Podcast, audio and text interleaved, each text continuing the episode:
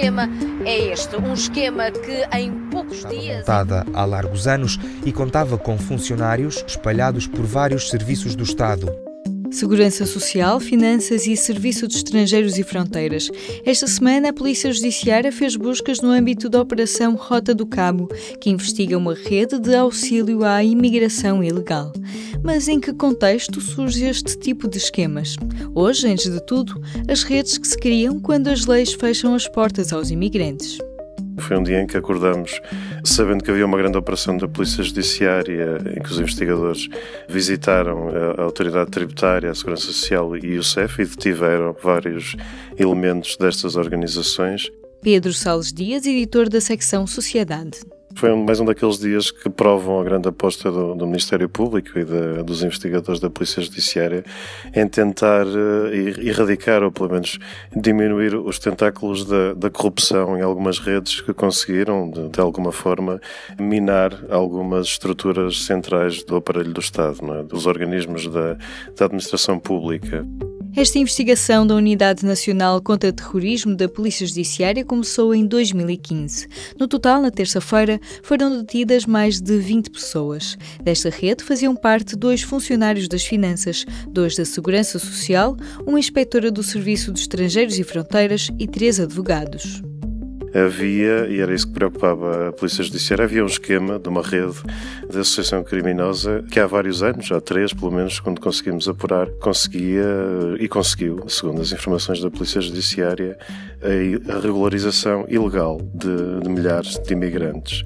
Um dos detidos na mega operação da Polícia Judiciária é Sabir Ali, advogado moçambicano com escritório em Lisboa e que já esteve envolvido em processos de auxílio à imigração ilegal. Portanto, havia subornos envolvidos neste esquema, havia redes mafiosas que basicamente estão ligadas também a, possíveis crimes de escravatura laboral ou sexual em Portugal e depois noutros países do espaço Schengen, o clássico dos imigrantes que são regularizados cá e que depois são encaminhados eh, para outros países através de Portugal, que serve como porta de entrada na Europa.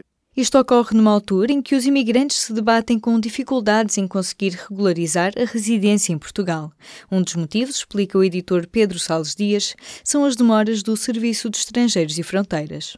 O CEF tem eh, uma falta de funcionários de que os sindicatos vêm falando já há muito tempo e as associações de apoio aos imigrantes têm já organizado protestos para chamar a atenção do governo, precisamente para que se faça alguma coisa. Para Timóteo Macedo, da Associação Solim Solidariedade Imigrante, os atrasos do CEF são apenas parte do problema. O problema do CEF todo mundo já sabe, é um problema do governo. Isto é um problema de políticas públicas.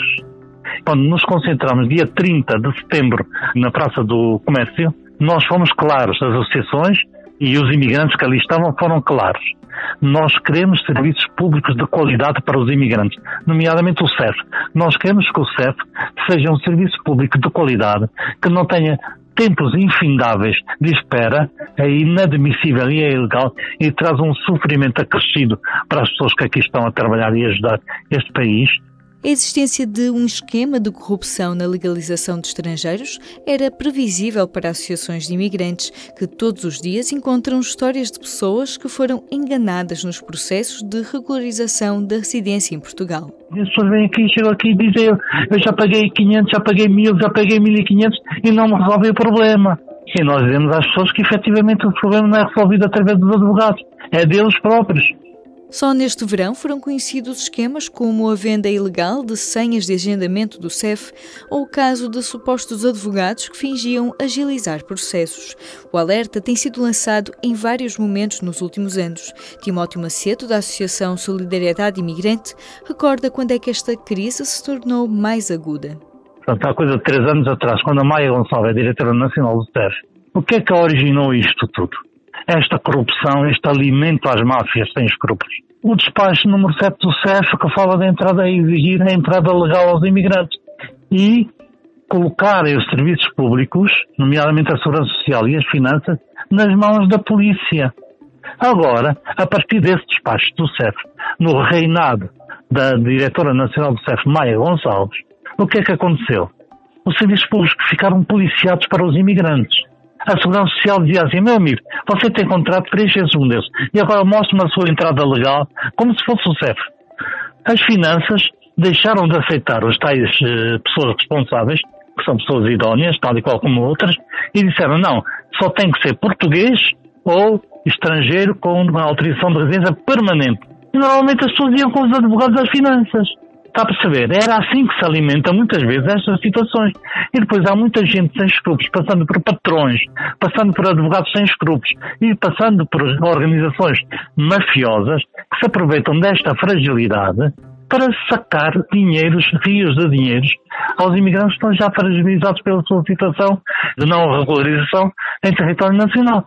O pedido é simples. Num país que se quer cosmopolita, é preciso que os serviços públicos estejam à altura da diversidade cultural. Portanto, queremos serviços públicos de qualidade, nomeadamente o CEF. Uhum. E queremos que os serviços públicos portugueses estejam adaptados à nova realidade. Ou seja, queremos que os serviços públicos portugueses, seja a Segurança Social, câmaras, polícias, finanças, hospitais, centros de saúde, tenham mediação sociocultural tendo nova conta a nova realidade que é um país diverso, um país intercultural, uma cidade cosmopolita, eh, mas é preciso então adaptar os nossos serviços públicos a esta nova realidade. E mais, não queremos políticas que estigmatizam os imigrantes e os acantone, ou seja, não queremos lojas de cidadãos só para imigrantes. Queremos que os imigrantes tenham igualdade de oportunidades no acesso aos serviços públicos.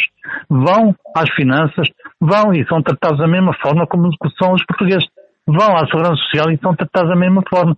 Vão aos centros de saúde e devem ter acesso à saúde tal e qual como aos outros. É isso que nós pretendemos. Mais de uma dezena de associações que representam imigrantes estão a preparar uma queixa por causa da falta de políticas de acolhimento e de serviços públicos decentes. A queixa será entregue ao provedor de justiça, órgãos de soberania portugueses e também a entidades internacionais como a Comissão Europeia e o Tribunal Europeu dos Direitos Humanos. Eu sou a Aline Flor e este foi mais um P24. Tenha um bom dia. O público fica no ouvido.